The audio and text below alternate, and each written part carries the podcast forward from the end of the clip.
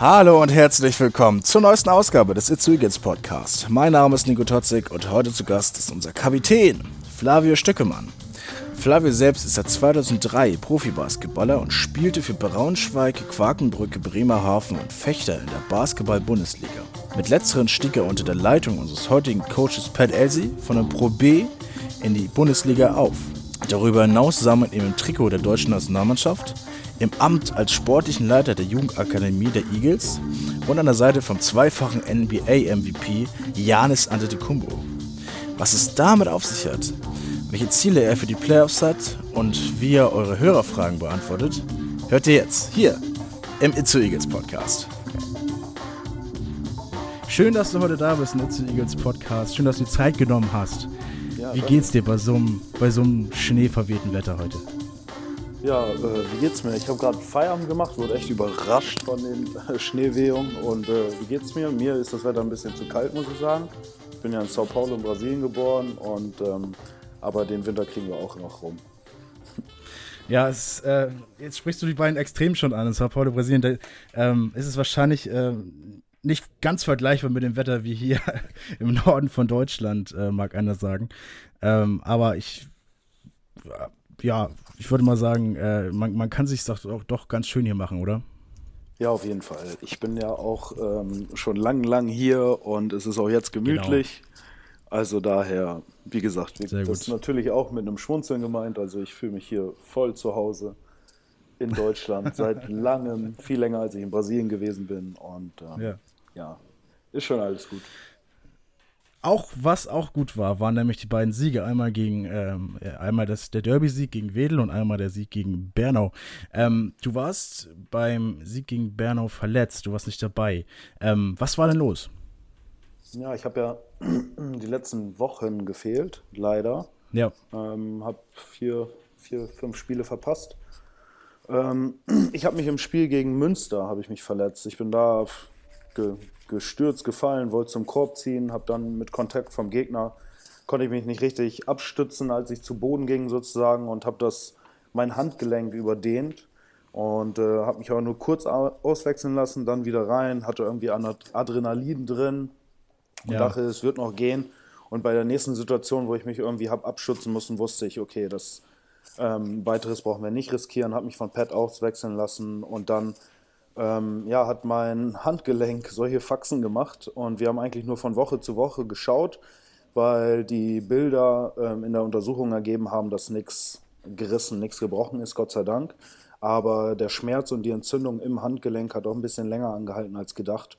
Und so war es einfach ähm, gegen Bernau, wäre es noch zu riskant gewesen. Und erst danach habe ich auch ähm, ordentliche Trainingseinheiten absolviert mit dem Team sodass wir gegen Wedel sagen konnten, okay, wenn es dann nötig wird, ähm, dann spiele ich. Ja, und du hast ja auch gute 34 Minuten gespielt gegen Wedel. Ähm, aber die Bernauer, ähm, die haben aus meiner Sicht eins ziemlich gut gemacht, denn sie haben sehr, sehr schnell gespielt, über das ganze Feld lang. Sie haben, äh, finde ich, dadurch auch, dass sie schnell gespielt haben und, sag mal, gut den Ball laufen lassen, viele Räume bekommen. Wedel aus meiner Sicht auf jeden Fall hat das in Zügen am Anfang des Spiels auch gemacht. Ähm, wie, wie, wie haben die Eagles so während des Spiels darauf reagiert? Ja, für mich war ja erstmal der Unterschied, worauf ich noch eingehen möchte, ist einfach, dass ich genau gegen Bernau nicht gespielt habe und das Spiel einfach von außen betrachtet habe und auch in den letzten Wochen, muss ich ganz ehrlich sagen, habe ich das ganz gern gemacht. Ähm, ja. Nee, also natürlich spiele ich gern, auch äh, in meinem Alter noch, aber es war super interessant. Ähm, die Jungs zu sehen, das von außen mal zu sehen, sich selbst rauszunehmen, vielleicht den einen oder anderen Tipp zu geben, ähm, manchmal auch nicht zu viel zu sagen, um jemanden vielleicht nicht durcheinander zu bringen. Ähm, und es war super, einfach mal von außen zu betrachten, wie die Mannschaft harmoniert oder eben manchmal auch nicht oder wie man so auf Rückschläge mhm. reagiert im Spiel oder nach einem Spiel. Und ähm, auch in der Zeit haben sich einige Spieler super entwickelt und sind in die Bresche gesprungen sodass wir auch abgemacht hatten, dass ich eben ähm, wieder zurückkomme, wenn ich wirklich völlig fit bin und nicht, dass ich noch irgendwie, äh, wie man zum Sport so sagt, irgendwie fit gespritzt werden muss und ja. da irgendwie in der Not zu helfen. So war die Lage einfach nicht, weil andere Leute auf meiner Position, Erik, Aliu, ähm, Torben noch mit, der auch mit die Eins übernommen hat. Die haben es einfach super gemacht in der Zeit. Achmatscha ist in der Zeit wieder vorne ran, nach vorne rangetreten. Und es war einfach, in der Zeit haben wir auch viele Spiele gewonnen. Daher war alles gut. Und hattet aber auch, wie bereits gesagt, diese, diese Situation. Aber du bist ja, du bist ja sehr nah dran an, an dem Geschehen. Du bist ja sehr nah dran am Team, wenn du genau. auch auf, auf der Bank auch mit dabei bist. Ähm, ich habe mal über, über, den, über unseren Coach Pat Elsie einmal gesagt, Pat Elsie ist für mich aus meiner Sicht äh, ein Trainer, der ohne zu sagen kann, äh, Kritik äußern kann. Also so, so sehe ich das immer an.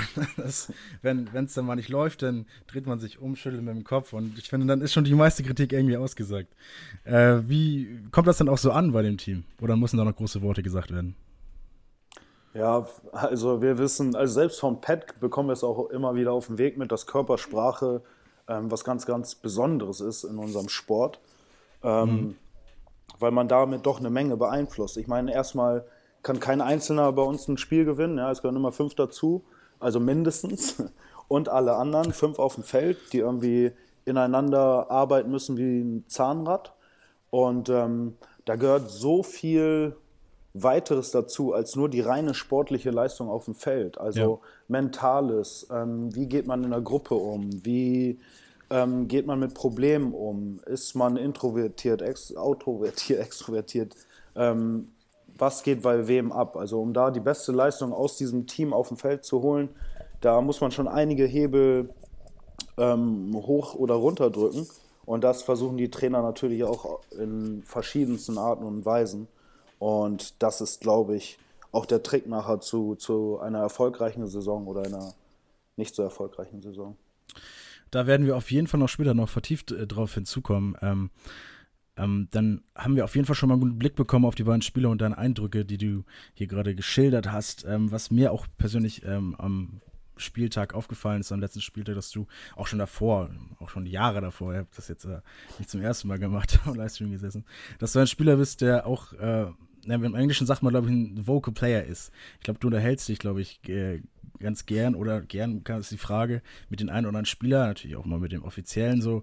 Ja. Ähm, da frage ich mich halt als jemand komplett Außenstehenden, vielleicht auch die zu Eagles-Fans so, ähm, worum geht's da? Sind das, sind das Spielsituationen oder ist es auch mal so, dass, dass vielleicht auch einen alten ein Spieler, mit dem man früher zusammengespielt hat, einfach mal kurz eine Nettigkeit austauscht.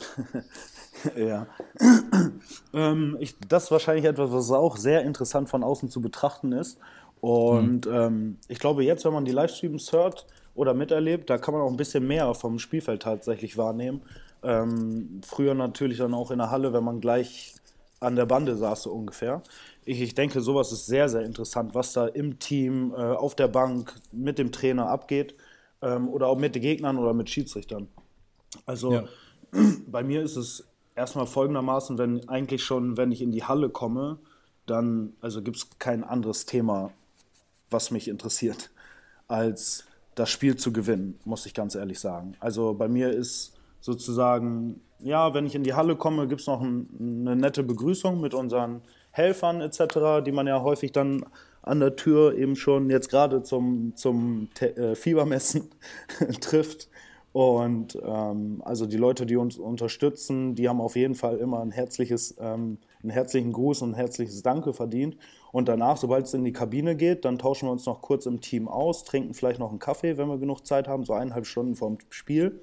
Reden dann aber auch schon über Taktisches oder so eine Information wie habt ihr die Gegner in die Halle kommen sehen? Haben die alle dabei oder nicht? Das war ja auch gerade gegen Bernau und Wedel interessant zu sehen, weil es eben junge Teams sind, die ähm, Farmteams sind von Bundesliga-Vereinen, ähm, die eben super talentierte junge Leute haben. Ne? Und ähm, spielen die alle mit oder müssen die woanders mit hin?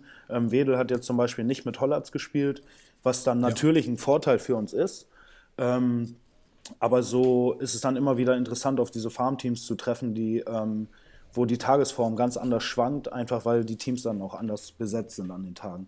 Ja, aber wenn wir kurz dazu zurückkommen, was ich eben so quatsche, ähm, mit, den, mit der Mannschaft versuche ich, ähm, oder mit Spielern, da sind es Tipps und Austausch. Also Tipps vielleicht über Fehler, die passiert sind, aber immer auch motivierend mhm. mit ähm, Next Play, also Lernen aus der letzten Situation.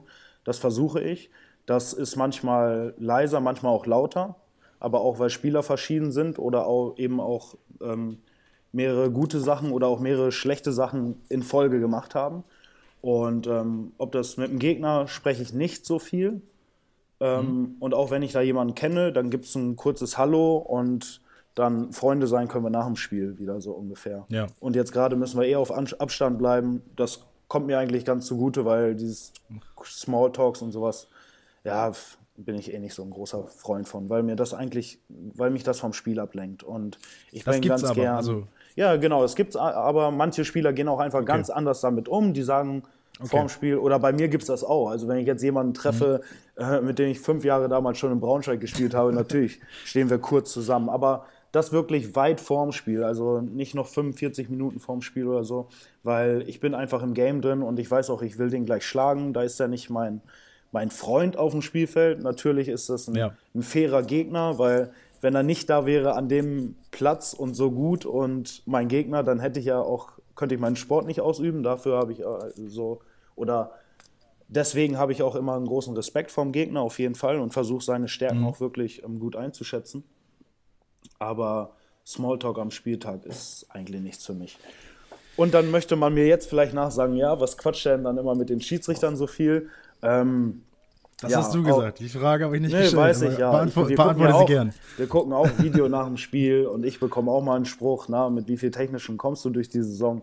Wobei ich einfach ähm, viel, äh, viel quatsche. Ja, macht erstmal den Eindruck auf jeden Fall. Also ich beschwere mich auch, manchmal zu viel und das weiß ich auch. Aber im Grunde liegt das Problem bei mir einfach dort begraben, dass ich das Spiel gewinnen möchte. Und ja, ich das Gefühl habe, dass einfach oder in dem Moment, ich bin auch ein hitziger Typ. Ich bin, mhm. wie gesagt, ich bin in Brasilien geboren. also auch ein emotionaler Typ. Bin ich einfach, ist klar. Also das, dem bin ich mir bewusst und ich weiß auch, dass ich das manchmal übertreibe. Aber bei mir grundlegend die Motivation liegt nicht dahinter, irgendwie den, den Schiri abzufacken oder ähm, irgendwem was mies zu machen, sondern Nein, ähm, das ist auch nicht der Eindruck, den ich davon habe. Um nee, das, nee, aber mit, direkt mal, direkt mal zu sagen. Klar. Also. Nee, nee, das weiß ich auch wohl. Aber mit, mit Schiedsrichtern, da habe ich es manchmal mit. Das ist mir ein bekanntes Thema und es ist einfach so, ich habe das Gefühl, also jetzt gerade betreibe ich den Sport ja semi-professionell, aber man muss auch überlegen, ich habe das 15 Jahre professionell gemacht und so manche Muster kann man auch selbst nicht ablegen. Und so wie es ja. für manche junge Spieler von uns auch ist, die trainieren teilweise drei, vier Mal am Tag. Und geben tagtäglich alles, rennen, machen, tun ähm, und spielen jedes Jahr um einen neuen Vertrag und wollen oben dabei sein. Und jedes Jahr musst du dich gegen neue ausländische Spieler beweisen, die super sind und, und, und. Das heißt, es gibt so eine Zeit in einer Basketball-Profikarriere oder einer Sportlerkarriere sicherlich, wo man vielleicht auch ein bisschen zu verbissen der Sache rangeht. Und wenn dann so ein mhm. Pfiff kommt, ähm, den man total als unfair sieht, dann ist es mir einige Male schwer gefallen, das unkommentiert zu lassen. Aber ähm, ja, absolut nachvollziehbar, manchmal, nach, genau, aber wahrscheinlich. Das ist für mich auch selbst eine bekannte Schwäche und keine Stärke. Ja. Nein, also du, das, das finde ich jetzt, es kommt so negativ rüber. Also so habe ich dich jetzt gar nicht eingeschätzt als, als Berserker, der da durch die Halle rennt und Nein, nein, das habe ich auch jetzt nicht von so. dir Nein, das hast, hast du hast du jetzt auch nicht so hast du jetzt auch nicht so krass, hast du jetzt auch nicht so krass rübergebracht, auf gar keinen Fall. Ähm, ich ich sehe das wirklich, was du auch schon gesagt hast, dass dieses Feedback geben, ne? Also wie gesagt, immer nur der äußere Eindruck, ich maß mir jetzt nur den äußeren Eindruck, die man dazu an. Ähm, das ist wirklich Positives bei dir. Das sehe ich ja wirklich, dass du, dass du dann keine wirklich so das, was, was ich nur sehe, in die Pfanne groß haust und immer irgendwie noch den Kopf am Ende irgendwie hochhältst bei deinen Mitspielern. Und das ist ja schon, ähm, finde ich ja, aber wenn, wenn wir den Input haben, dann sag mal, äh, bist du auch am Ende immer noch Mensch. Ne? Das sollst du natürlich auch bleiben. Ja, genau. Das ist tatsächlich den, so, ja. Der, den sollst du auch nicht, sollst du auch nicht abbekommen. Ähm, da können wir jetzt eigentlich mal so ein bisschen den Deckel drauf machen auf, den, auf die Spiele Wedel und Bernau ähm, und so ein bisschen auch dein Game auf dem Spiel, denn ich habe nämlich eine Frage, die ich jeden, Pod, jeden Gast im Podcast stelle und ich finde, das ist eine universelle Frage, die jeder für sich beantworten kann. Bin ich wäre, gespannt. Ich habe ja ein paar Podcasts gehört, aber ich bin trotzdem gespannt, welche Frage das jetzt ist. Steggemann, warum Basketball? Ach so. ja, okay, die, die Frage macht natürlich Sinn. Ähm, und ja. die auch gleich zu Beginn. Warum Basketball? ähm, ganz lustig, komme ich wahrscheinlich am Punkt 3 oder 4 dran. Das hat tatsächlich auch was mit dem Wetter zu tun. Ähm, mhm. aber ich bin in Bramsche Osnabrück aufgewachsen. Ähm, die Städte hat man hier im Podcast schon gehört von Timo und von Pat unter anderem. Ja. Dennis war noch nicht dran, aber ähm, auch muss er, auch noch, muss auch aber noch. er würde auch diese Stadt erwähnen. Ähm, dort bin ich aufgewachsen, bin ich zur Schule gegangen und habe in der Grundschule, erste, in der ersten Klasse, meine ähm, Klassenlehrerin war die Mutter eines Spielers bei der BG Bramsche Osnabrück. Und die haben tatsächlich in der Bundesliga in den 90er Jahren Basketball gespielt. Und auch in der Zeit hat dann mal Pat irgendwann da gespielt. Und einfach mhm. meine Sportlehrerin, meine Grundschullehrerin hat gesagt, hier, ähm, Bernd und Flavio, ihr äh, seid talentiert, ihr könnt hier schnell laufen und hüpfen und springen, wie das wie Sport in der Grundschule wahrscheinlich so aussieht. Und sagte, geht doch mal zum TUS Bramsche, so, die spielen Basketball, das macht super Spaß. Und naja, das ist dann, ja, ich, ich würde es eigentlich vergleichen mit dem, mit dem Itzo Eagles Hype in, in Itzehoe. Ähm, wie, was Pat da auf die Beine gestellt hat, ähm, auch für die mhm. Jugend, für die Grundschulen, so eine Grundschulliga etc. Ähm, die Sportler werden wiedererkannt, haben Wiedererkennungswert in Itzehoe. Ähm, in der Zeitung sieht man ab und zu mal was. Jetzt haben wir ja gerade letzte Woche nochmal vom tollen Sponsor weitere ähm, Autos gestellt bekommen für das Team, die dann auch beklebt sind. Und ähm, das heißt, es bildet ja so ein bisschen ein Stadtbild. Ähm, die Itzehoe Eagles gehören absolut, halt da einfach absolut. zu. Und ja. ich glaube, für die Kids, so ähnlich wie manche jetzt am Spielfeldrand stehen, so stand ich eben auch da. Ich habe aber auch nicht mit sechs Jahren schon alle Karten auf Basketball gesetzt, sondern ich mhm. habe ähm, Fußball gespielt. Ich habe, glaube ich, ganz zu Beginn dann auch nochmal Judo gemacht oder sowas. Und ich habe tatsächlich auch ein paar Jahre lang ein Springpferd gehabt und bin ähm, geritten und gesprungen mit dem Springpferd. So richtig Springpferd, also da muss mir das aufstellen. Ich kenne Dressurreiten und äh, Springreiten. Sp Springreiten so. Ja. Und du hast Springreiten gemacht, Dressurreiten? Ja, ich war noch so jung, dass man da eigentlich die Basics macht und ich auch beides gemacht habe. Ja. Aber ähm, also Dressur, also ich meine, andere werden mich vielleicht verbessern, weil ich habe mit zehn Jahren auch schon aufgehört. Meine Schwester hat das weitergemacht und die züchtet ja. Springpferde und ist da immer noch, also die hat ihr ihren Sport auch zum Beruf gemacht, ihren Hobby, ihr Hobby zum Beruf gemacht und das hat eben mit Pferden zu tun. Und ich habe aber früh aufgehört, als ich dann Fußball, Basketball, Reiten nicht mehr unter einen Hut mhm. bekommen habe. Und dann ist erst Reiten weggefallen, weil da ja, hatte ich weniger Spaß, da waren halt nur Mädels unterwegs so. Da hatte ich dann später mehr Spaß mit, aber ähm, zu der Zeit war es dann aber die Ballsportarten und irgendwann ja. war es dann so, dass auch beides zu viel wurde und ich hatte einfach beim Basketball einen Tick mehr Spaß, muss ich sagen. Da waren ein paar, ein Tick mehr Kumpels, wo eine bessere Verbindung zu war. Und jetzt kommen wir zum Wetter.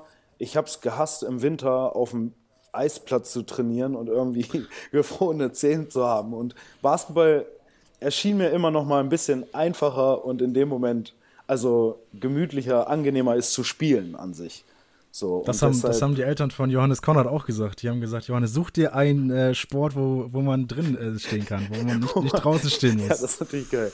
Ja, aber damit, ja. also auf jeden Fall habe ich da, hat mir Basketball einfach nur einen Tick mehr Spaß gemacht. Das war ja nicht zu einer Zeit, wo man irgendwie dran gedacht hat, damit Geld zu verdienen. Aber geträumt davon habe ich sicherlich schon, ja. Ja, ja so, so soll es ja letztlich auch anfangen. Also, dass man immer Spaß dabei hat. Ähm, ja letztendlich hat, hat der Spaß dich so ein bisschen beeinflusst, aber gab es noch jemanden auf deiner, auf deiner Laufbahn jetzt, sag mal, seitdem du Basketball angefangen hast, bis zum jetzigen Zeitpunkt werde ich so inspiriert in einer Art und Weise? Ganz persönlich. Ähm, Basketball war, also ja, da muss ich nochmal dazu sagen, wir waren einfach sehr nah, also wirklich ähnlich wie jetzt in Itzehoe, ja, dass die, wir haben, ich hatte dann zu Beginn schon als kleiner, also als sechs-, siebenjähriger, dann der erste, den ersten Trainer, den ich gehabt habe, der hat dann schon in der Bundesliga gespielt. Ähm, oder mhm. der Bundesliga-Trainer selber hat auch Jugendtraining gemacht, genauso wie Pet ja. jetzt eben auch.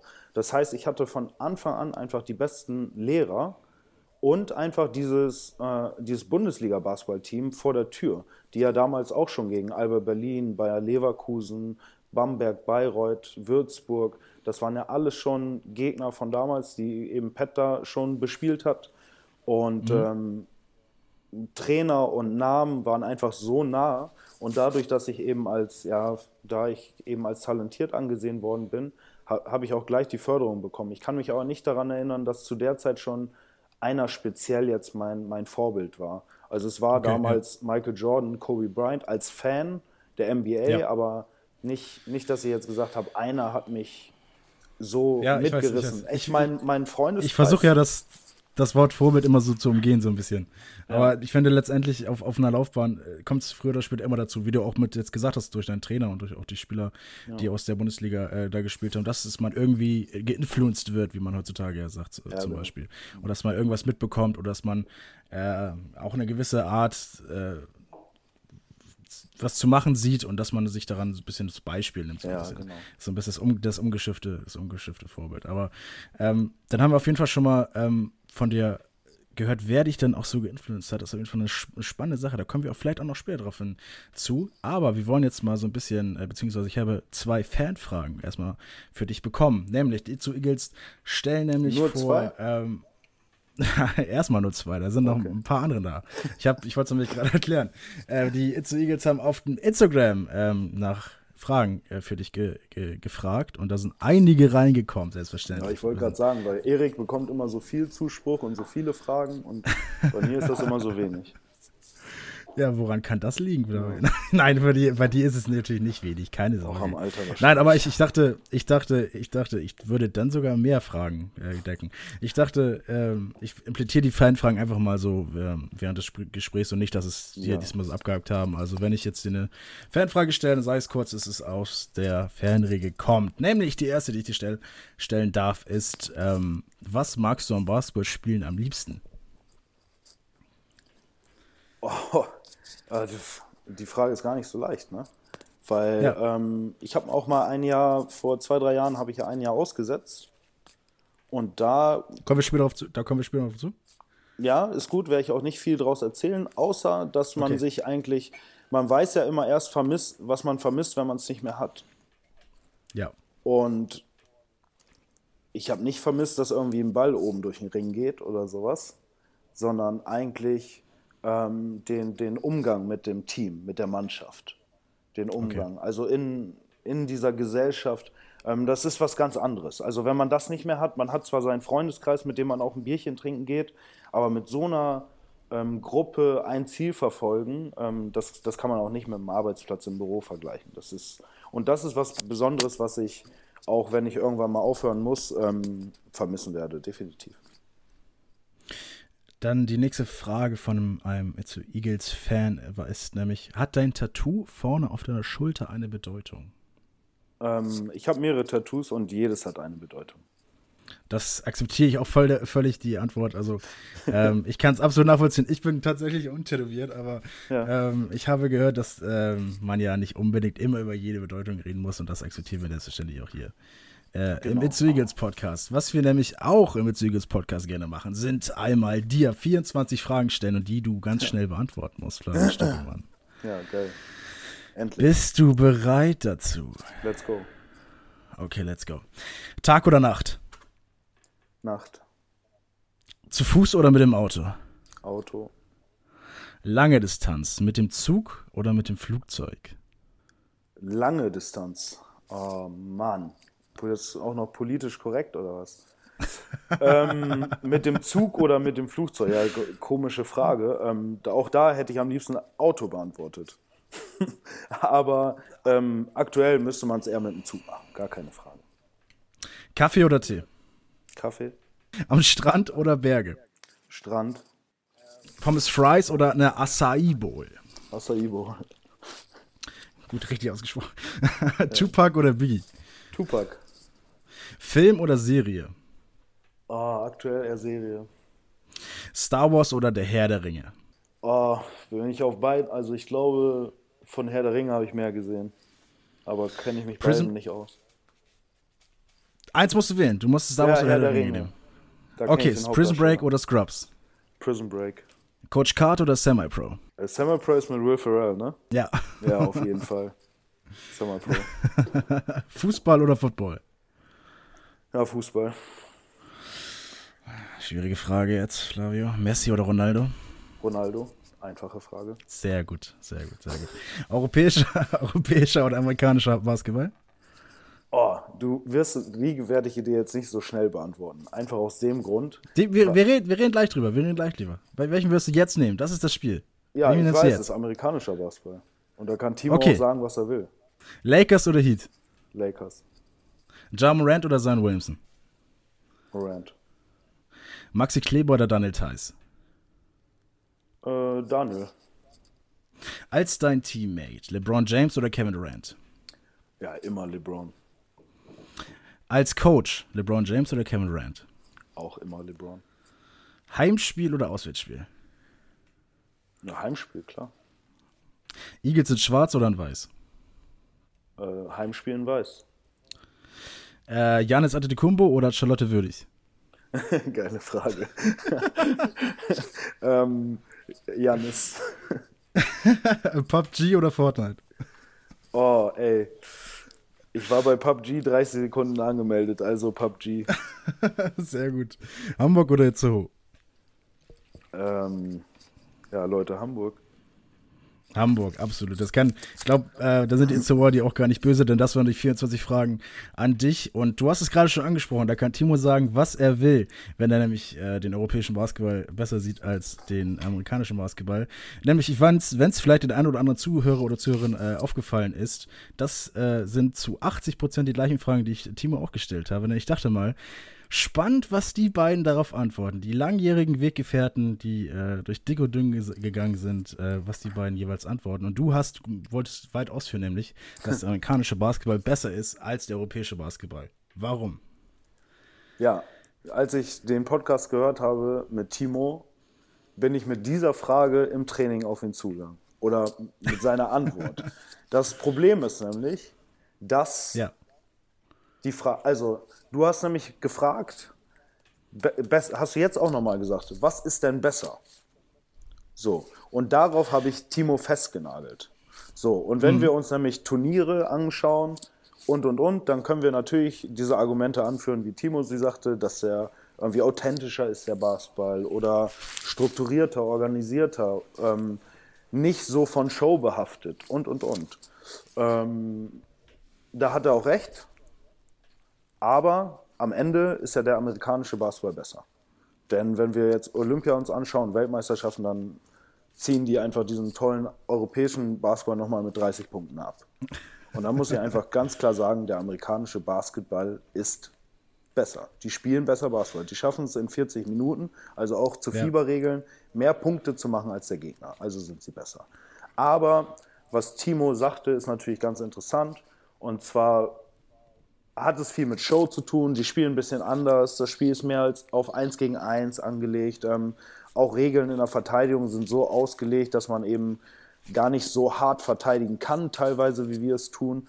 Und um jetzt für uns, für die Itzo Eagles auch zu scouten oder interessiert zu sein oder mehr mitzunehmen, da hat man schon mehr davon, wenn man europäisches, äh, europäisches Spitzenspiel sich anschaut, als jetzt eben aktuell LA Lakers gegen Miami Heat zum Beispiel.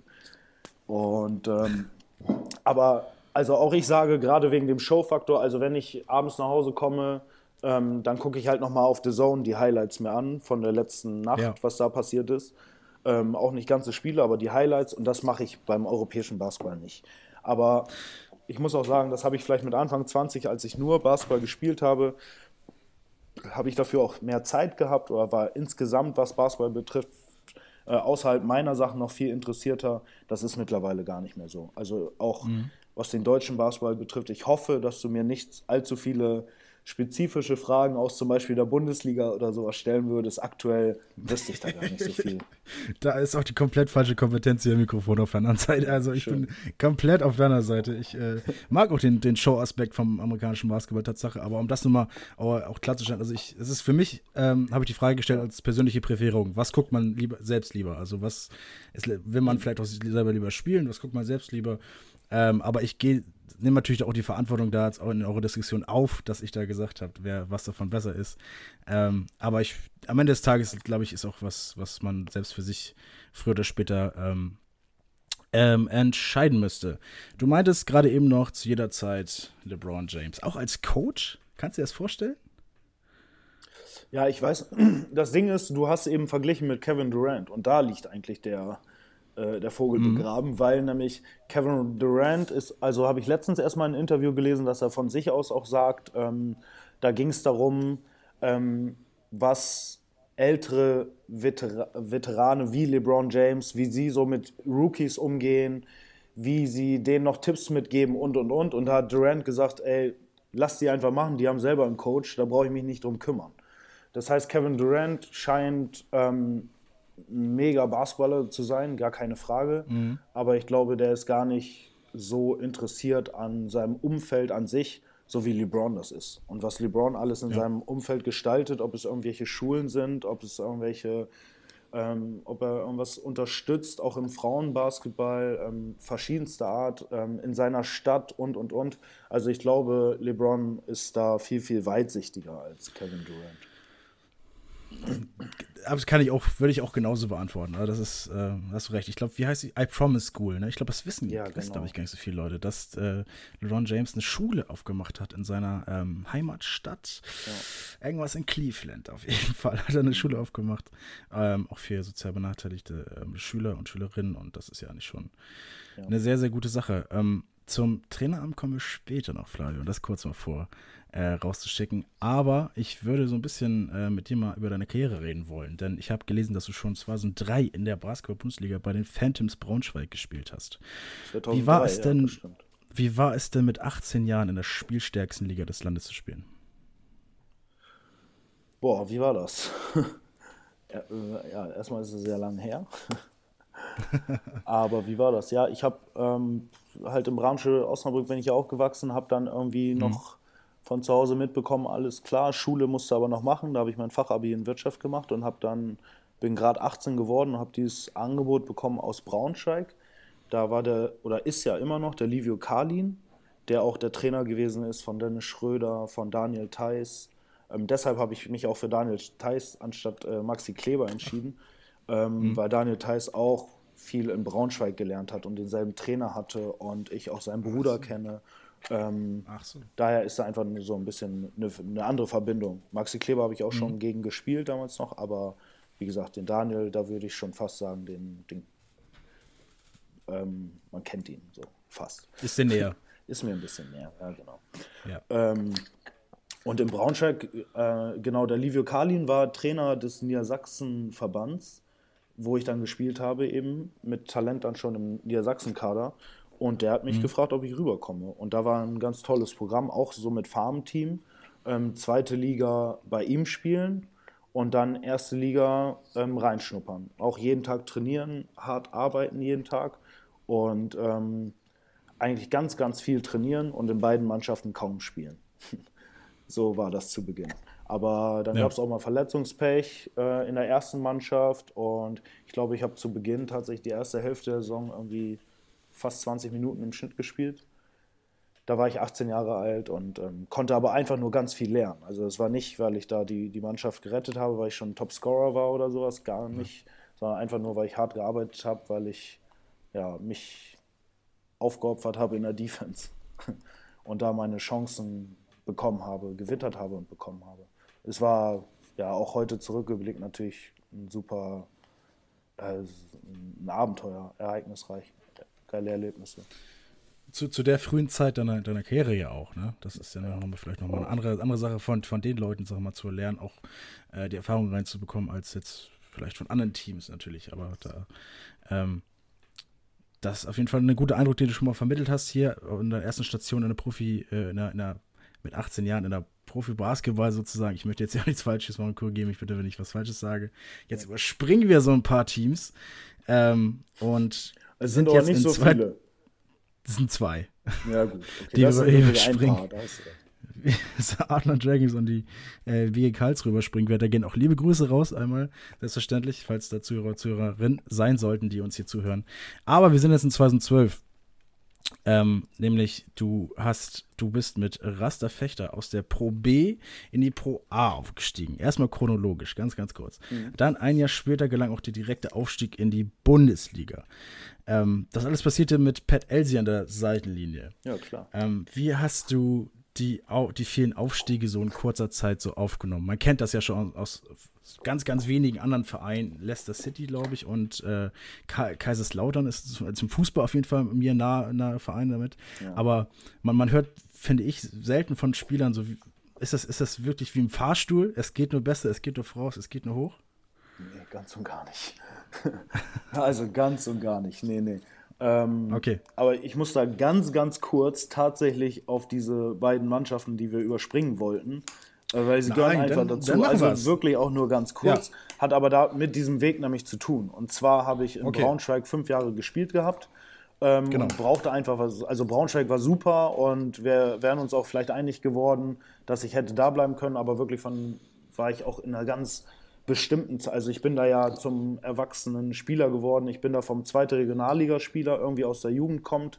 Äh, durch das Training von Livio Kalin damals, muss ich sagen, durch diese Härte, durch diesen äh, Aufwand, da auch in zwei Mannschaften gleichzeitig zu spielen, war ich dann mit 19 war ich U20 äh, Kapitän der deutschen Nationalmannschaft. Mhm. Und hatte aber letztens gesehen, dass ich mit 17 erst mein, meine deutsche Staatsbürgerschaft äh, erhalten hatte. Äh, das war aber auch in dem Zusammenhang und war dann aber mit 19 Kapitän der deutschen Nationalmannschaft. Also ähm, ja. und das durch wirklich durch die Zusammenarbeit mit Livio Kalin und diesem Programm in Braunschweig. Ähm, dann irgendwann wollte ich einfach mal was Neues sehen und bin dann äh, nach Quakenbrück gekommen, was ja auch in meiner Heimat, ziemlich nah an meiner Heimat war. Es war aber ein, ein schöner Zufall, also nichts, was hätte sein müssen. Und ich habe mich dann aber, ein Jahr hat super geklappt, ich hatte einen Zweijahresvertrag und in dem Sommer habe ich in der A2-Nationalmannschaft gespielt und habe mir da im letzten Vorbereitungsspiel gegen Israel den, Ober-, den hinteren Oberschenkelmuskel abgerissen. Und dann wurde in Quartenbrück, also dann war ich ein Jahr komplett raus. Das war sozusagen auch mein letztes Spiel für eine deutsche Nationalmannschaft, weil dann ruckzuck äh, Per Günther mich eingeholt hatte. Ähm, mhm der hatte ruckzuck meinen, meinen Platz eingenommen, weil er einfach ein starker Spieler ist. Und ich einfach, ähm, ja, natürlich ein Jahr nicht trainieren konnte und zuvor. Also irgendwann hätte er den Platz sich auch so geholt, keine Frage. Aber das war eben mein letztes Spiel. Ich war verletzt und wenn man mit dem Alter, mit 22, ein Jahr nicht trainieren kann, dann sind ruckzuck andere an dir vorbei. Äh, da kam Stefan Koch als Trainer. Nach dem Jahr hatte mir gesagt, so, du warst ein Jahr verletzt, ich würde dich weiter dabei lassen, aber irgendwie versprechen hier, Spielanteile kann ich nicht. Das war super mhm. nett und so bin ich dann in die Zweitliga nach Karlsruhe gegangen. Ne? Und da warst du dann ab 2010 bis 2011. Genau, da war ich also nur eine Saison, weil ja. ich dann, also die Motivation hatte ich nach der Verletzung wiederzukommen und zu schauen, noch einmal schauen, okay, was geht. Und dann musst du aber auch gucken so dass du einen zweiten Fuß auf den Boden bekommst. Und mhm. so habe ich dann eben in Karlsruhe nur ein Jahr gespielt. Das ist, glaube ich, das einzige Team in meiner Karriere, wo ich nur ein Jahr war. Ähm, dann eben auch weiter weg von zu Hause. Und ähm, es war ja auch eine Zweitligamannschaft. Und danach habe ich mir dann gesagt, okay, alles gut. Ich bin körperlich wieder fit, aber ähm, war da auch Kapitän in Karlsruhe, hatte eine ganz gute Pro A-Saison und hatte mir dann aber gesagt, okay, als Profi will ich das auch zu diesen Verhältnissen gar nicht mehr unbedingt allzu lange machen weil ist für den Moment ganz schön, du unterschreibst aber nur einen 10-Monats-Vertrag meist, wenn du neu woanders hinkommst. Hast dann ja. nächsten Sommer wieder Stress, wo spiele ich bald und häufig weißt du zwei Wochen vor Saisonbeginn immer noch nicht, wo du bist. Da habe ich gesagt, dem möchte ich mich eigentlich nicht, diesem System möchte ich mich nicht unterstellen. Und gerade nach der Verletzung wird das natürlich alles schwerer, sodass ich mir dann gesagt habe, alles klar, der nächste Verein, ähm, den ich, bei dem nächsten Verein, bei dem ich spielen werde, da, da muss ich auch was anderes machen. Also sei es eine Ausbildung, sei es ein Studium, sei es mich auf jeden Fall für das reale Leben fit machen. Und dann hatten Kumpels von mir, ich glaube Dennis war das sogar, der hatte einen Kontakt über, Bramscher, über den Bramscher Basketball zum Co-Trainer von Fechter und ja zu Pat, der Headcoach war in Fechter. Und genau. dann haben und der Verein in Fechter ist auch, was sowas betrifft, Jugendarbeit und irgendwie Leute fördern, die eben auch nicht nur den Sport in im Blick haben, sondern auch eine berufliche ähm, Zukunft, da ist Fechter auch ein super Standort gewesen und da habe ich ein duales Studium absolvieren dürfen. Und dadurch ja. bin ich da eigentlich hauptsächlich nach Fechter gekommen. Und ähm, dann eben noch eine. Schön, dass du es erzählst, erstmal. Also ja, gut, dass, genau. du, dass wir es noch aufgenommen haben. Gut, dass du es nochmal erwähnst. Also ich habe das jetzt aus redaktionellen Gründen ein bisschen, äh, bisschen sag mal, übersprungen. Hört ja. sich fast schon ein bisschen frech an, aber gut, gut dass du es erzählst und auch gut, dass wir es nachvollziehen können, wie du dann aus nach Wächter gekommen bist. Genau. Ähm, und wie lief das denn? Also das ist ja wirklich auf die, auf die Frage, worauf wir hinaus wollen. Wie, wie war das denn für dich selber, so die, die vielen Aufstiege? Weil, wie du hast gesagt, genau. es, es fühlte sich ja immer an, als wenn es immer besser werden würde. Und du sagst, es ist nicht so. Genau, man muss ja, also genau, es ist nicht so, weil wenn wir in Fechter beginnen würden, dann hört sich alles nur nach Aufstieg an, aber ich bin erstmal in Fechter ja. gelandet, weil ich persönlich zweimal abgestiegen bin. Also ich habe mich verletzt okay. in der ersten Liga, bin dann in die Pro A gegangen und habe dann gesagt, okay, für die berufliche Zukunft gehe ich auch noch einen Schritt zurück. Ist mir egal, mhm. welche, in, welchem, in welcher Liga die nächste Mannschaft spielt. Mir ist wichtig, dass ich meine Zukunft ähm, organisieren kann, planen kann, strukturieren kann. Ich hatte ein Fachabitur und daraus wollte ich mehr machen. Und mhm. Pat mit seinen Kontakten ähm, hat mich angerufen. Er wollte eine starke Pro B-Mannschaft auf die Beine stellen. Das hatte er dann auch. Aber gerade auch, weil Fechter eben mehr bieten konnte als nur dieses Basketballteam. Und ähm, das war eben super, dass ich bei dem Sponsor dieses duale Studium absolvieren konnte. Und da durch solche ähm, Voraussetzungen hatten wir eine Mannschaft zusammen, die einfach irgendwie super harmoniert hat, die nicht solche individuellen Ziele ganz an erste Stelle gesetzt hat, sondern irgendwie den Spaß als Team. Ähm, wir hatten Amerikaner dabei, die mit aufgestiegen sind, die aber nach einem Aufstieg irgendwie mit Mitte 20 zurückgegangen sind nach Amerika, um dort das Jurastudium weiter zu vollziehen. Oder wir hatten einen ganz starken Kanadier mit dabei, der einfach nach dem College gesagt hat, ich nehme das zwei, drei Jahre mit, das Basketballleben irgendwie, was man in Europa machen kann. Aber eigentlich will ich mhm. Feuerwehrmann werden in Kanada. Ist dort ja ein super angesehener Beruf. Und äh, das hat er dann auch. Nach den Aufstiegen hat er das gemacht tatsächlich. Also da hat man gesehen, ja. dass wir einfach Leute hatten, die ja nicht zu verbissen an die Sache rangegangen sind, sondern wir wollten in jedem Spiel Spaß haben und haben dann ja, diesen ersten Aufstieg geschafft von der Pro B in die, in die Pro A erstmal. Und dann kam direkt ja noch der Aufstieg in die Bundesliga. Das ist ja, das, ja. Da kannst du vielleicht mal ähm, das Gefühl beschreiben für die zu Eagles-Fans. Man darf ja träumen, Flavio. Da wirst du mir wahrscheinlich auch zustimmen. Ja. Ähm, was, was war das für ein, für ein Gefühl auch in der Stadt vielleicht? Ja, das war der Hammer. Also das werde ich wirklich in meiner, also das war der Hammer, das werde ich nicht vergessen. Ähm, mhm. Aber jetzt, es ging immer nur bergauf, es, auch so ist es nicht. Wir hatten äh, mit, de, mit Rasta Fechter haben wir die in der Pro A die ersten drei Spiele verloren. Ja. Gegen Karlsruhe, Düsseldorf, und Göttingen. Also alles Mannschaften, die man auch irgendwie aus erster Liga, zweiter Liga auch so in Verbindung sieht. Und nun waren wir aufgestiegen. Pet hat unheimlich viele Spieler aus der Pro B mit hochgezogen. Und wir haben mhm. mit zwei, drei Verbesserungen gespielt. Aber Pet hat super viel Vertrauen in seine Aufstiegsmannschaft gesetzt. Und ja, nach drei Spielen, ich war Kapitän und ich bin nach, dem dritten, nach der dritten Niederlage nach Hause gefahren und wusste nicht, wie wir es schaffen, nicht abzusteigen. Mhm. Also das war die Angst. So, wir haben mit hohem Unterschied gegen diese Teams, das waren zwar dann auch Top-Teams, äh, verloren. Und dann. Ich glaube, Pat hat dann sogar auch einen Spieler ausgetauscht und geschaut, was kann man eben noch machen. Wie gesagt, diese Zahnräder, die ineinander ähm, arbeiten müssen.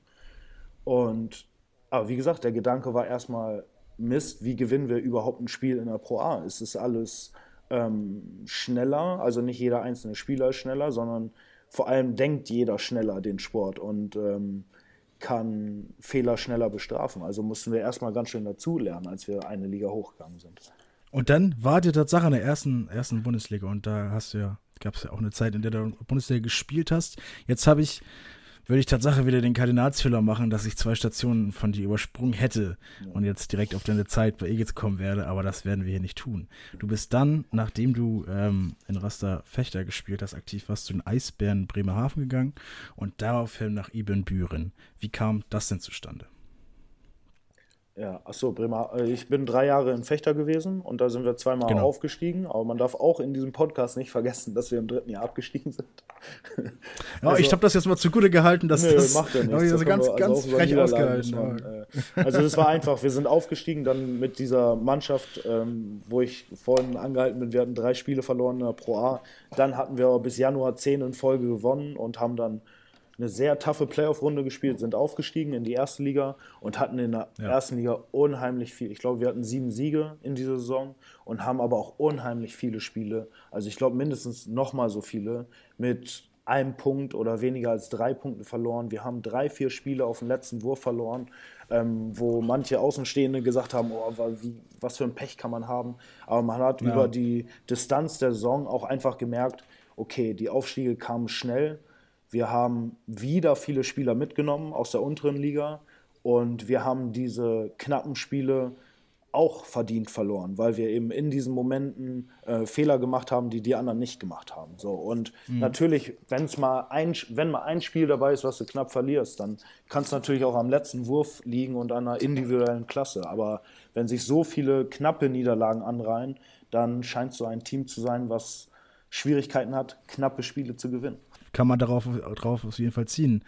Ähm, dann, weiß nicht, ob du mir jetzt zustimmst, würden wir tatsächlich die beiden Stationen kurz, ein bisschen kurzer halten. Ja. Ähm, trotz all dessen auch liebe Grüße geht daraus an, an beide Vereine. Falls, ja, äh, aber auch äh, in, in Büren, sage ich nochmal kurz, also Bremerhaven habe ich dann ja. einfach die Chance, habe ich dann einfach die Chance äh, ergriffen, dann noch erste Liga zu spielen, weil sie sind abgestiegen. Ich hatte aber mein duales Studium durch und habe dann einfach mhm. die Chance gehabt, eben in Bremerhaven erste Liga zu spielen. Und dann dachte ich, auch wenn du dir das hier erarbeitet hast die letzten Jahre, dann, dann nimmst du die Chance nochmal wahr. Hab dann ein Jahr Erstliga gespielt. Und im Büren, das war kein, in im Büren war zufälligerweise ähm, ein Trainer, den wir alle kennen, Timo Völkering. Und im Büren. Guter Mann. Ja, sehr guter Mann. Und Dennis Wesselkamp war auch Trainer dort, das war sein Co-Trainer. Und im Büren liegt einfach nur bei Osnabrück. So. Und okay. da habe ich im Sommer gelebt, meine Familie ist dort in der Nähe. Und dann habe ich über den Sommer schon mittrainiert. Und als die Saison losging und für mich einfach meine sportliche Zukunft noch nicht klar war, habe ich gesagt, okay, wenn ich bei euch trainiere, dann kann ich die Spiele auch erstmal mitmachen. Und es war von, an, von Anfang an klar oder abgemacht, dass wenn ich eine Möglichkeit habe, irgendwie noch was anderes zu finden, was anders zu mir passt, ähm, dann kann ich auch jederzeit wechseln und so ist es dann auch gekommen. Ähm, jetzt haben wir auf jeden Fall einige Stationen schon von dir gehört. Das, die einzige Station, ähm, die noch fehlt, sind die Itzu Eagles, aber da kommen wir gleich noch ein bisschen ausgedehnter drauf vor, denn ich würde dich einmal bitten, ähm, eine, oder wenn du magst und auch Lust hast, ähm, eine Starting Five aufzustellen. Mit dich als Trainer an einer Seitenlinie okay. und du darfst nur Spieler, Spieler auswählen, mit denen du zusammengespielt hast. Ähm, das, schwierig, sagst du? Nee, ja, also das ist schwierig, aber wie gesagt, ich habe 2003 in, ich habe schon 2003 in äh, Braunschweig in der ersten Liga gespielt. So, das ja. heißt, ich habe in der Zeit, ich habe, wenn ich dir jetzt erzähle von Joachim Blom oder so, äh, ein Center, der, ein schwedischer Center, der bei Europameisterschaften mhm. etc. gegen Dirk Nowitzki gespielt und verteidigt hat und einfach ein Teammate war, das war unfassbar. Ich weiß noch nicht, ob unsere Hörer was davon haben, wenn ich hier mit. Das äh, ist ja. Das ja. Ist ja, genau, das ist ja das, das Ding, was, was der Eagles Podcast ja abbilden möchte. Es ist ja okay, einmal ein Podcast ja. für alle Zuhörer und Zuhörerinnen. Und dazu gehören, finde ich, auch der Zuhörer, die Zuhörerin, die zum Heimspieltag kommt und sich gerne den Eagles Basketball anguckt. Aber da gehören auch Leute zu, die ähm, auf, auf deiner Reise zum, zum Eagles Profi jetzt, auf deiner Reise zum, äh, auf deiner aktiven Karriere auch vielleicht ja auch den Podcast zuhören.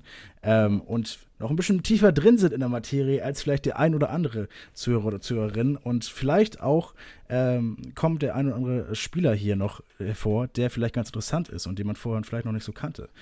ähm, oder vielleicht auch der ein oder andere Freund, der jetzt in deine, deine Starting Five kommt, den, den du nochmal öffentlichen Shoutout geben möchtest. Ja, also ich glaube, die, die ich benennen würde oder werde, die ähm, sitzen alle zu Hause auf dem Sofa, ähm, sind Mitte, Ende 40 und ich spiele mittlerweile gegen einen Sohn von ihm oder so, das kann er sein, ja. als dass es jetzt äh, Jungs sind, die direkt in meiner Nähe sind. Aber auch einfach aus dem Grund, ich habe damals mit Braunschweig ähm, europäisch gespielt, mit mit den Adlern Dragons später habe ich auch europäisch mhm. gespielt im ULAB Cup etc. Das heißt, wir hatten da Spieler, die ja, die, also die waren teilweise eben Next Step entweder gerade aus der NBA gekommen oder sind auch dorthin gegangen. Ja, da waren welche dabei. Und wenn ich so, weiß nicht, Point Guard zum Beispiel, habe ich mit Ronald Ross zusammengespielt. Der war in, in Quarten. zwei Spieler haben wir schon. Wir haben zwei Spieler. Ronald Ross und einmal den Center haben wir schon. Jetzt für noch Joachim drei andere. Blum. Ja, okay. Genau. Okay, gut, pass auf. Was, was, ich lass mir noch was Krieg, Ich lass dich nicht, ich lass dir nicht ich lass los. Dir noch, ich lass mir noch was ähm, Dann hatte, oh, was für Spieler, Mann, Mann, Mann. Und vor allem, du hast ja auch heute du, noch Teammates. Viele, weißt du auch, wie viele Spieler. Du hast ja auch heute auch Teammates, zur Not nimmst du, die, nimmst du die heute. Ja, aber ich weiß nicht, soll ich Aliu nehmen oder was? Der kann ja nichts, ey. Nee, nee Spaß. Aber Aliu weiß auch, dass ein bisschen ernst gemeint. Ähm, nee, nee, alles gut. Nein, aber wie gesagt, ich habe da wirklich mit Spielern zusammengespielt, die waren. Aber manche Spieler, also sei es Ronald Ross, war jemand, der hat, glaube ich, in Texas, Texas Tech gespielt mit dem ganz bekannten Trainer Bobby Knight. Ähm, das heißt, mhm. ich habe einfach teilweise mit Größen zusammengespielt. Ich habe mit einem Charles Lee zusammengespielt, der ist jetzt Co-Trainer ähm, in der NBA von Janis Antetokounmpo. Ich hatte in Quartenbrück und als Nationalmannschaftstrainer Chris Fleming, der ist auch mittlerweile NBA-Trainer. Ähm, ich habe also zumindest mit, ähm, mit Dennis Schröder zusammen in der Halle gestanden, in, in, Braunschweig damals. Wir haben ja, also ich bin deutlich älter, klar, aber der hat schon bei uns auf den Seitenkorb geworfen, als wir dann unser Herrentraining hatten. Da hat Dennis Schröder auf den Seitenkorb geworfen mit Stirnband und Sleeve und äh, Livio hat die ersten Einheiten mit ihm gemacht. Ne? Und er war schon da super talentiert und hat in der Jugend da irgendwie 50 Punkte pro Spiel gemacht. Und du konntest halt ja. sehen, dass dieser Skateboarder halt auch Basketball spielen konnte, so ungefähr. Also ähm, ich habe in, in, Braunschweig zusammengespielt, auch zum Beispiel mit einem Peter Fese, der gedraftet mhm. worden ist, oder mit Dirk Medrich, der Nationalspieler war, Jan Lipke. Ähm, ich habe so viele tolle Spieler auf dem Weg erlebt. Ähm, Toby Bailey ist so ein Flügelspieler, den ich erwähnen würde. Der hat mit Michigan State ähm, eine College-Meisterschaft gewonnen. Also ähm, Darren Fenn, Darius Hall war so jemand, dem, mit dem habe ich ein Zimmer geteilt. Auch eigentlich eine bekannte Ikone aus dem Bundesliga-Basketball über die Jahre. Ähm, ja, eine Starting Five, boah, da bräuchte ich einfach einen Tag Zeit, muss ich ganz ehrlich sagen. okay, nehme ich auf jeden Fall mit als, als, als Feedback. Ich werde es dann vielleicht äh, den Tag vorher vielleicht den einen oder anderen Gast mal dann zuschicken, damit man auch ein bisschen äh, die Zeit hat, darüber zu überlegen. Aber wir haben jetzt ja mindestens fünf Spieler von dir gehört und irgendein, irgendein Potpourri daraus wird dann auf dem Feld stehen mit dich als Trainer. Ja, es ist jetzt nur ganz du aber, also, ja? Was ich sagen möchte, ist noch, die Kategorie dieser Top 5 ist immer eigentlich ganz wichtig. Also talentiertester Spieler, da habe ich ein paar, wo ich sage, die waren super talentiert. Dann hatte ich ein paar, weiß nicht, zum, auch ein mhm. Point Guard, ähnlich eigentlich wie Ronald Ross, war ein Richie Williams, mit dem wir aufgestiegen sind in Fechter in die Erstliga, der auch noch in der Pro A spielt. Das waren einfach so Leute, ähnlich wie unser Chris, die so ein, so ein Herz auf dem Spielfeld wie ein Löwe haben und auf gar keinen Fall verlieren wollen. So, ja. Und das, das merkst du bei denen einfach schon, dass sie schon irgendwie so aufgewachsen sind und schon diese Mentalität ähm, heute, also heute schlägt mich keiner, ich will nicht verlieren. Und ähm, diese Mentalität gibt es, dann gibt es die top talentierten Spieler oder die Finesse-Spieler und ähm, das wäre dann vielleicht, wo ich schneller drauf käme, eine Starting Five zu bilden, wenn man so ein Attribut noch äh, erfragen würde. Okay, okay, okay. Ich äh, nehme das Feedback auf jeden Fall mit. Dann haben wir auf jeden Fall schon. Ich habe wir ein paar Namen gehört. Das Feedback nehme ich in den nächsten Folgen mit. Vielen, vielen Dank dazu. Jetzt bist du aber bei den Itzu Eagles auf jeden Fall gelandet. Ja. Und da, ähm, ich frage auch immer gerne vor den Podcast-Folgen rum. Ich auch, auch, gerne auch mal zu Hause. Es sind ja auch alle bei den Eagles aktiv. Äh, und auch meine Freunde so ein bisschen. Und die, die Frage, die am meisten auch immer so kommt, ist: äh, Was hat dich denn überzeugt, zu den Eagles zu kommen? Was mich überzeugt hat. Ähm, Eagles war, äh, die Itzo Eagles war ein bekannter Name irgendwie im, im, Basketball, auch im Norden. Ich bin ja auch irgendwie, Osnabrück zählt so noch als Norden. Ähm, aber was mich wirklich überzeugt hat, war, muss ich ehrlich sagen, weil ich ja gar nicht so viel davon kannte, war einfach nur, dass mhm. Pat Trainer war. Das hat mir schon gereicht. Ach so, ja, und ich kannte ja noch, äh, also dass Pat Trainer war, war super. Und ich kannte zu der Zeit, das stimmt, ich kannte Costa. Costa ja. Kamaramazkos kenne ich seitdem ich 17, 18 Jahre alt bin. Wir haben mal U20-Nationalmannschaft zusammengespielt. Also Costa als Mitspieler definitiv auch ein Grund. Und es war auch CB Belger. Äh, CB hat ja auch, stimmt, ja. hatte Timo auch nochmal aufgenommen im Podcast, den, ähm, der hat zuvor mal in Büren gespielt, war aber auch mal bei uns in, über meinen Kontakt in Fechter bei einem Probetraining und über den Kontakt mhm. zu Timo, die ja auch mehr als nur Basketball-Homies sind, sondern wirklich auch Freunde mittlerweile, äh, hatte ich auch vorher schon CB kennengelernt.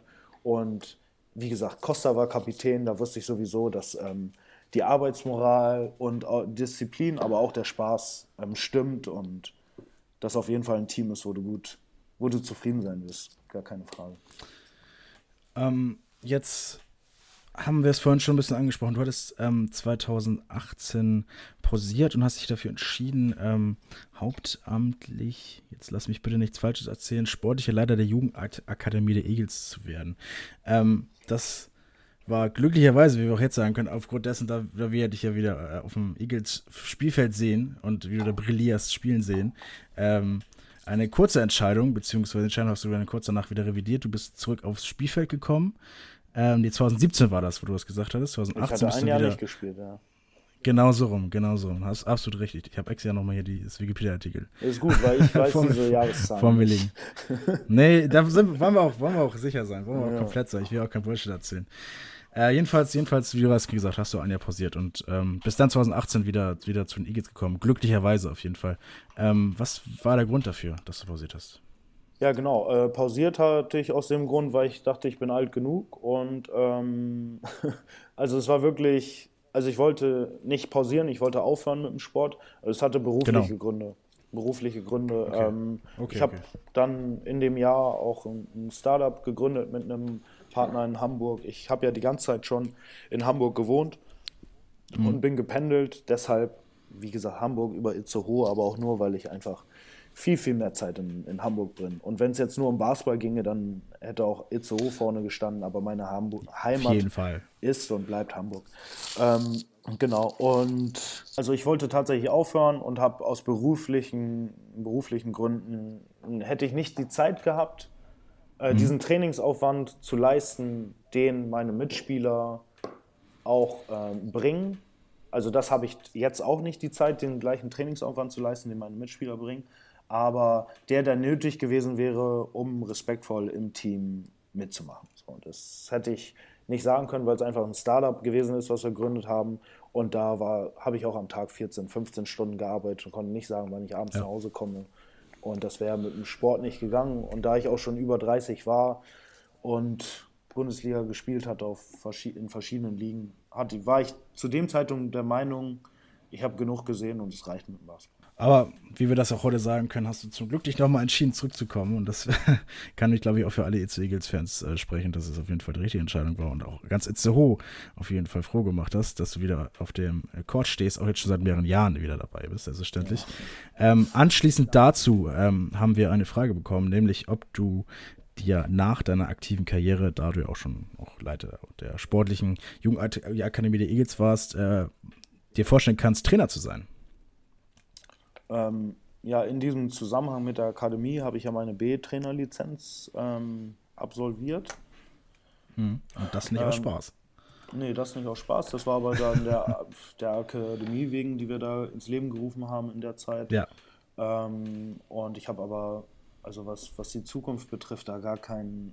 Also ich habe es wirklich für den Zweck damals gemacht. Es ist jetzt gar nicht. Also die okay. Itzo Eagles liegen mir am Herzen, muss ich sagen. Also richtig dolle auch ähm, sieht man unter anderem daran, dass ich gerade einen Fahrtweg habe, also ein Weg zum Training dauert für mich eine Stunde.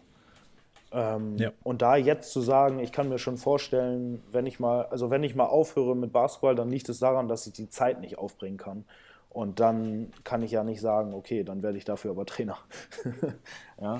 Also das ist einfach, wie gesagt, ob was anderes im Verein mal, da im Vorstand und mit Stefan, Volker etc ob man dem mal ja. unter die Arme greifen kann oder was auch immer, im Kontakt bleibt mit den Setz Coaches, das kann immer mal sein, aber.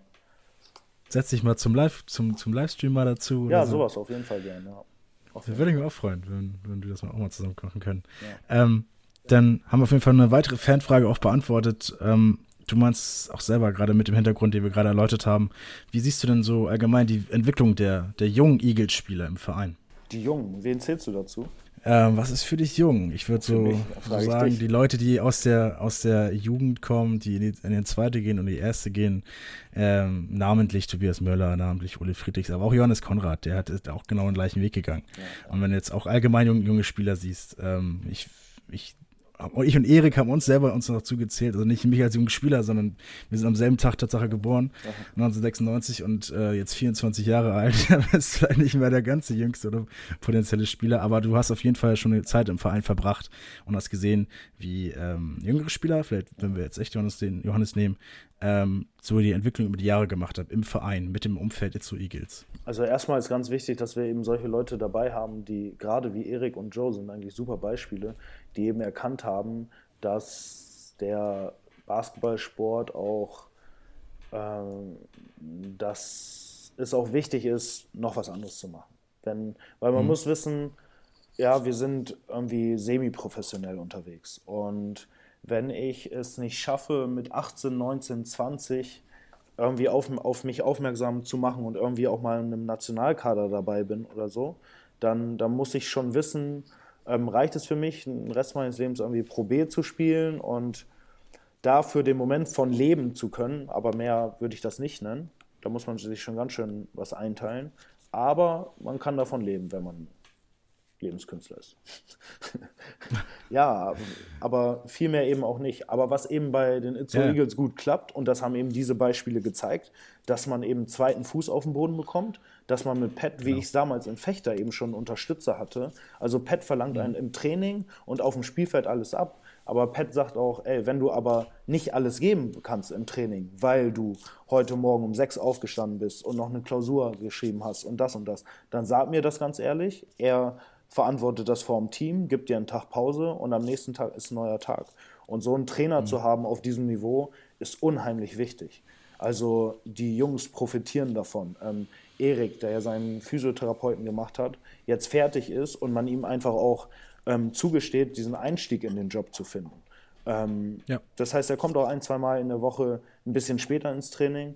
Alle wissen das, alle akzeptieren das und wenn er da ist, dann ist er auch wieder der, der vorne vorweg geht und alle mitzieht. Ne? Also dadurch verändert sich seine Rolle im Team gar nicht. Ganz im Gegenteil. Ich glaube sogar, dass Erik das sogar auf dem Spielfeld gut getan hat, dass er nicht nur verbissen äh, im Basketball vorankommen will, sondern auch weiß, ey, es gibt noch ganz, ganz viele andere wichtige Dinge im Leben. Und es gibt sicherlich Zeiten für Talente, wo sie auch mal alles auf den Sport setzen müssen, um zu schauen, was da geht. Aber da muss ich ganz ehrlich sagen, da sind wir dann nicht auf dem Pro B-Niveau unterwegs, sondern mhm. ähm, so wie wir jetzt Farmteams gehabt haben, Bernau oder, oder Wedel, da spielen 18-, 19-Jährige schon Spielminuten in der ersten Liga oder in der Euroleague. Und das ist einfach nochmal ein Niveau höher. Und das sind Jungs, die werden nachher 10, 12, 15 Jahre, wenn keine Verletzung dazwischen kommt, davon leben können. Wollen wir natürlich hoffen, dass es alles verletzungsfrei bleibt. Auch natürlich bei den Für Eagles. Jeden. Ähm, wir haben ähm, auch eine weitere Fanfrage reinbekommen, nämlich ähm, vielleicht eine Antwort, vielleicht eine Frage, die du leicht beantworten könntest. Ähm, wie bist du denn Kapitän geworden? Äh, fragt ein Eagles-Fan. Ja, das, wie bin ich Kapitän geworden? Deswegen ist also ja, ich habe so eher das, Frage, würde genau, ich auch genau, mal sagen. Wie und wann, ne? Weil irgendwie, also ja. ich bin schon also ich war Kapitän der U20-Nationalmannschaft bei einer Europameisterschaft. Ich war Kapitän damals in Braunschweig von der zweiten Ligamannschaft. Ich war Eagles, Eagles, auf jeden Fall. Und Eagles. ich bin jetzt auch, also ja, reden, aber reden über deshalb, wie bin ich Kapitän geworden? Ich war vorher auch bei Pet schon Kapitän in Fechter, deshalb wurde er da vielleicht schon vorge... Ja. Ne? Weil bei uns ist es so, der mhm. Trainer macht dich zum Kapitän. Du wirst nicht durch irgendeinen Test Kapitän. Jeder Trainer entscheidet das anderes. Der eine Trainer ja. lässt die Mannschaft wählen, der eine Trainer bestimmt selber zu Beginn oder der andere Trainer liest sich deinen Lebenslauf durch und sagt, so, du hast die meiste Erfahrung, du musst das machen. Und Pat ist aber mhm. einer, der schaut sich die Entwicklung in der Vorbereitung an. Also wenn Pat ein neues Team hat, dann sagt er keinem hier, du bist mein Kapitän, sondern er wartet die Wochen in der Vorbereitung ab, wie sich wer gibt. Denn jede Gruppe ähm, organisiert sich auch selbst und du wirst ähm, sehen, dass du welche hast, die vorangehen, du hast welche, die Vocal Leader sind, wie du sagst, manche, die geführt werden müssen, manche, die, ähm, denen du genau sagen musst, was läuft und dann wird es aber auch gemacht. Ähm, es gibt einfach mhm. ganz verschiedene Charaktere und alles braucht ein Team. Und die, die vorne vorangehen und irgendwie mitziehen und dann vielleicht auch mit, mit Erfahrung vorangehen, äh, da sagt Pat dann, alles klar, Kapitän, let's go. Aber deshalb ist das dann auch meist fürs Team keine Überraschung, weil es eh schon jemand ist, der vorweg geht, gerne von sich aus. Der, ja. Auch der vielleicht auch die gewisse Erfahrung mitbringt und jetzt nicht gerade ja. ähm, die ersten Minuten mitbringt. Und das warst du ja präsentiert dafür, äh, Kapitän zu werden. Auf jeden Fall die Antwort hier von dir im It's Eagles Podcast auf die Frage der, des Fans oder der, der Fan ist ja nicht gegendert, egal. ähm, ich hatte einmal im Podcast, ich weiß nicht, ob du das wahrscheinlich auch gehört hast, entweder war das Johannes Konrad oder Adios Cisse, den hatte ich, ich glaube Johannes Konrad war das, den hatte ich auch gefragt, welchen Input versucht er denn so ein bisschen auch in den Spielern mitzugeben und so weiter. Da gab er mir die absolut richtige Antwort. Dafür ist er gar nicht zuständig. Das möchte er sich gar nicht anmaßen. Da sind andere Leute für, für zuständig. Also, Joe jetzt, ja, da seht ihr die, da seht ihr die Kompetenz woanders zum Beispiel. Ja. Und da habe ich dann gefragt, wo denn zum Beispiel? Und da fiel dann dein Name. Und das ist, deswegen kommt bei mir jetzt so ein bisschen die Frage aus, welchen, welchen Input versuchst du denn den Jungspielern mitzugeben? Lars Kröger hat das so ein bisschen auch versucht ähm, zu beantworten, indem er halt auch, naja, nicht nur basketballische Werte so vermittelt, aber dabei nicht so vocal ist, sondern dass er so, dass er so mit seinem eigenen Handeln macht. Ja. Ähm, wie, wie, wie gibst du seinen Input weiter? Wie ich meinen Input weitergebe? Dein ähm, Wissen, besser gesagt. Wie ja, dein, dein, ja, klar, das, oder dann ist es ja, wie es so, mein Wissen zum wird. ähm, ja. Ja, ist es, also, es ist situationsabhängig sowieso und ich mache das auch gerne mhm. und ich glaube, ich sehe das auch ein bisschen als Aufgabe von mir, einfach weil ich in Ligen oder in Mannschaften gespielt habe, wo manche gern hin möchten. Und ich habe für mich nicht mehr den Druck, äh, irgendwelche Statistiken aufzulegen und nächstes Jahr noch einen teuren Vertrag zu unterschreiben oder so. Und das haben eben manche. Deshalb muss man bei denen auch voll anerkennen, dass auch individuelle Ziele ganz oben mitstehen.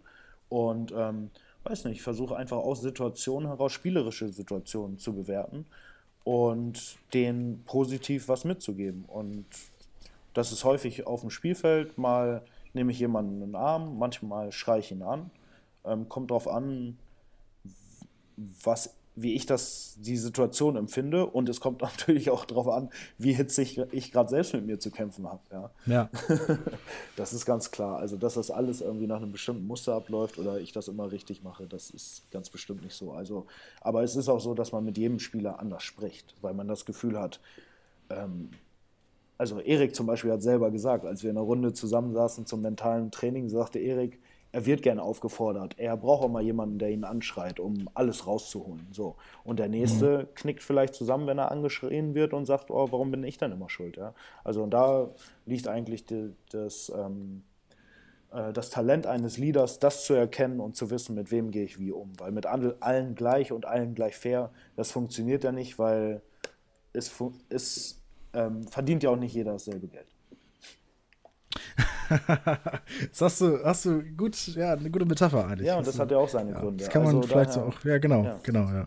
Auf jeden Fall spannend, auch mal den, den, den Einblick zu bekommen von dir, wie das, wie das alles abläuft, auch, auch im Team abläuft und auch wie, dein, wie du dein Input auch ver verbreitest. Ähm, die, zu Igels würde ich jetzt hier erstmal diesen Thema schließen, denn wir haben noch ähm, zwei, drei Fanfragen zum langsamen Ende des It's Eagles Podcast. Also ähm, ich hoffe, unsere Zuhörer und Zuhörerinnen sind immer noch heiß und gespannt hier, was uns äh, Flavio noch erzählen wird. Denn ich werde dich jetzt nämlich, nämlich eine Fanfrage stellen, die sich, glaube ich, der eine oder andere schon gefragt hat. Ähm, nämlich, wenn man auf deine Instagram-Seite guckt, sieht man dich in bester Gesellschaft, zum Beispiel mit Charlotte Würdig oder den Antetokounmpo-Brüdern. Ja. Ähm, du bist in Werbevideos zu sehen, auch ähm, unter anderem bei Mastercard, The Voice Kids, äh, wie vorhin auch schon gesagt, PUBG Mobile, deswegen habe ich das so ein bisschen als Frage genommen. Und da kam nämlich die Fanfrage, wie kam es zur Möglichkeit dazu? Das hat sich so ergeben, dass ich auf ähm, zwei, drei Modelagenturlisten geführt bin. Also es sind keine Modelagenturen, das ist eigentlich falsch gesagt, sondern es sind People-Agenturen. Mhm. Das heißt, da geht es nicht um Menschen, die auf dem, auf dem Laufsteg laufen, irgendwie in Paris, sondern es ist wirklich einfach eine Datenbank von ganz normalen Menschen wie du und ich, von aus allem, also wirklich, ne, wenn wir jetzt sagen, als Model bist du mit 17 zu alt, so in einer People-Agentur, da sind aber Leute bis 100 Jahre alt, nämlich einfach Leute für die Werbung. Und das sind Leute aus der, okay. aus der Mitte so und da braucht man jeden Typen und da habe ich Glück, dass ich über dann auch über Kontakte des Sports etc., dass da mal jemand gesagt hat, ach komm, wir nehmen dich mit in die Agentur auf und es läuft einfach so, wenn die Anfragen bekommen für Werbung dann, und ich da reinpasse in dieses Profil nach deren Aussage, dann kann ich so ein Casting einschicken und wenn ich Glück habe, mhm. dann bekomme ich mal einen Job. So. Und dann ist irgendwo mal ein Tag ein Shooting und so war das auch bei diesen Sachen. Dass, äh, es gibt so einen Werbespot, wo ich dann mit Janis Antetokounmpo zu sehen bin. Und das war ein Werbedreh in, in Berlin, das ging zwei Tage. Und da kam er auch zwei Stunden dazu und hat eben gedreht, ja, genau. Wie ist er denn, der Janis? Wie ist er denn? Was macht er denn so? ja, äh, Hat er nach Heimspielkarte also, für die Eagles gefragt? ja, also das war natürlich, natürlich war es für mich auch ähm, geil, das einfach zu erleben, gar keine Frage. Also ist jetzt ja. Äh, für mich genauso cool. Ne? Also da mhm. über so eine, dann auch über so eine Gelegenheit, was gar nicht direkt mit meinem Basketballsport, sondern irgendwie dann die Möglichkeit, den MVP irgendwie kennenzulernen und kurz mit dem zu arbeiten sozusagen. Ähm, ich meine, wir haben natürlich, es war ganz lustig, also unser Shooting ging irgendwie zwölf Stunden und Jannis war zwei Stunden dabei. Also es war, ja. einer von uns war sogar sein Double ähm, weil Jannis, wir haben morgens von 10 bis 12 alles vorbereitet mit dem Double.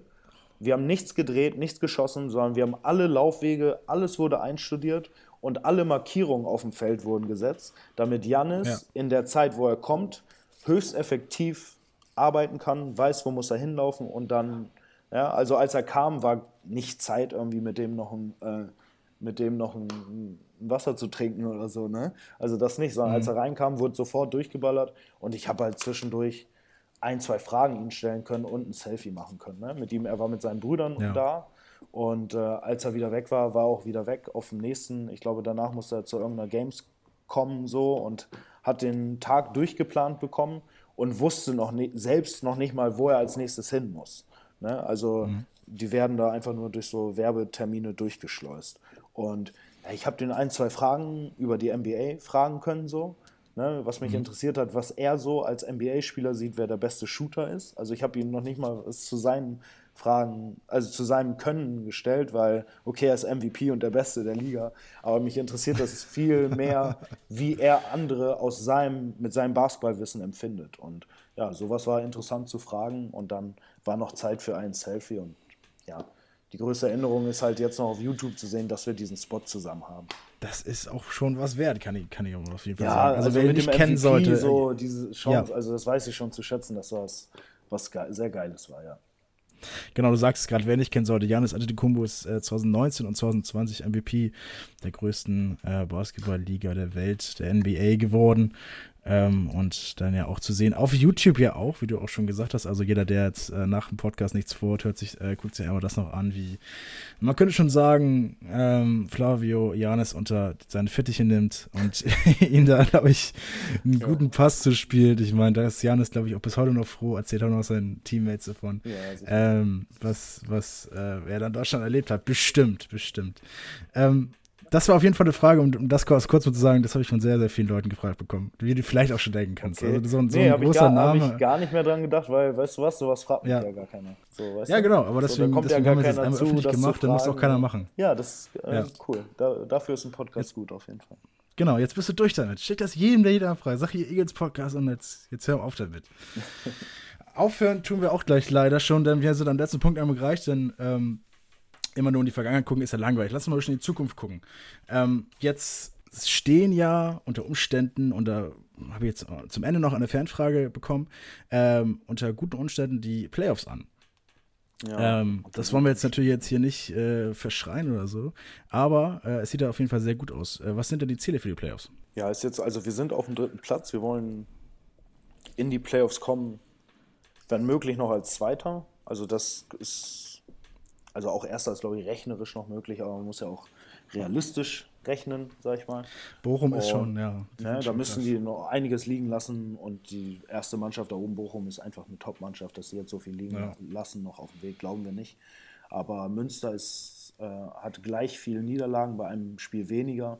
Also wenn sie noch ein, zwei liegen lassen würden, dann würden wir es vielleicht auf den zweiten schaffen, wäre ganz geil. Mhm. Aber ähm, dieses Heim, den Heimvorteil, das Heimrecht zu haben in der Playoff ersten Runde, das wäre schon ganz gut. Wenn wir jetzt mal ganz abgespalten vom, vom Basketball, auch von Eagles mal ähm, diesen Podcast so ein bisschen als Zeitkapsel sehen, was ich auch gerne am Ende so ein bisschen nochmal erkläre, ist, ähm, das, was wir heute aufnehmen am 15.02. um halb acht abends, also vielen Dank nochmal für deine Zeit, wir sind auch gleich durch, ähm, ist, ist die Frage, worauf du gerne mal zurückschauen möchtest. Was würdest du gerne mal ähm, erreicht haben? Also äh, jetzt gerade momentan dreht sich, dreht sich mein Leben um, um Papa, um Papa sein mhm. oder Papa werden. Und äh, wenn du gerade sagst, mit in dem Alter, dann möchte ich da beruhigt nach hinten schauen können. Und ich finde, das ist ein sehr, sehr schönes, sehr schönes Abschlusswort. Ich bedanke mich wieder mal für deine Zeit hier, dass du zu Eagles Podcast zu Gast warst. Wir haben einen sehr, sehr guten Einblick bekommen von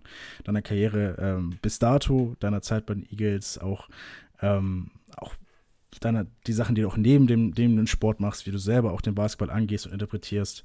Und ähm, wenn sonst nichts mehr ist von deiner Seite, würde ich unsere Zuschauer und Zuschauer und Zuhörer oder Zuhörerinnen verabschieden. Ja, ich kann nur sagen, nee. es geht für uns, also für uns ist jetzt Crunch-Time sozusagen. Ja? Wie, wie mhm. du das vielleicht im Livestream mal äh, sagst, ist für uns aber, dass wir eben sagen, dieses Spiel gegen Wedel, das war auch ein Step ähm, zu dem nächsten Spiel, zu dem nächsten Sieg, um halt genug Siege noch zu sammeln, um da oben in den Playoffs zu stehen und dann auch erfolgreich in die Playoffs gehen. Wir haben da als Ziel auf jeden Fall nochmal einen draufzusetzen und eine Runde weiterzukommen als, als vorher, ähm, um da auch ganz erfolgreich abzuschließen. Aber ähm, die nächsten Wochen wird es heiß hergehen. Wir brauchen von unseren Mitspielern Disziplin, ähm, Organisation, Struktur. Wir müssen alle noch ein, äh, noch ein Stück näher zusammenrücken. Das wissen aber alle. Ähm, zu diesen Corona-Zeiten fällt sowieso alles nicht ganz so leicht. Wir wissen aber, wir wissen es zu schätzen, dass wir dieses Privileg haben, aktuell uns zu treffen und unseren Sport ausüben zu können, was viele nicht können gerade. Und äh, ich möchte mir selber gerade gar nicht vorstellen, was ähm, mir dann fehlen würde als Ausgleich auch zum Job etc. Daher ähm, geht ein Gruß raus an euch draußen alle, dass ihr das ähm, gut weiterhin packt. So kümmert euch um, um euch dennoch, wie ihr könnt und seid bald wieder bei uns. Unterstützt uns, äh, wir sorgen für Entertainment zwischendurch und bei uns wird es jetzt in den nächsten Wochen auch noch heiß werden. Vielen lieben Dank. Alles klar. Tschüss an unsere Eagles-Fans. Ciao, ciao. Ciao. Und das war's auch schon wieder mit dem It's Eagles Podcast mit mir, Andi Totzek und unserem heutigen Gast, unser Kapitän Flavio Stückemann. Wer die Heimspiele der Eagles verfolgen möchte, kann dies im Livestream auf aisportswatch.tv tun. Weitere Informationen dazu findet ihr auf unserer Internetseite eagles-basketball.de. Wenn ihr immer auf dem neuesten Stand sein wollt, dann abonniert doch die Eagles auf Instagram, Facebook und Twitter. Dazu könnt ihr uns auf der Plattform folgen, auf der ihr uns soeben angehört habt. Das heißt, ihr könnt keine einzige Folge mehr verpassen. Wer beim nächsten Mal dabei ist, erfahrt ihr online. Bis dahin, bleibt gesund und bis zum nächsten Mal. Ciao!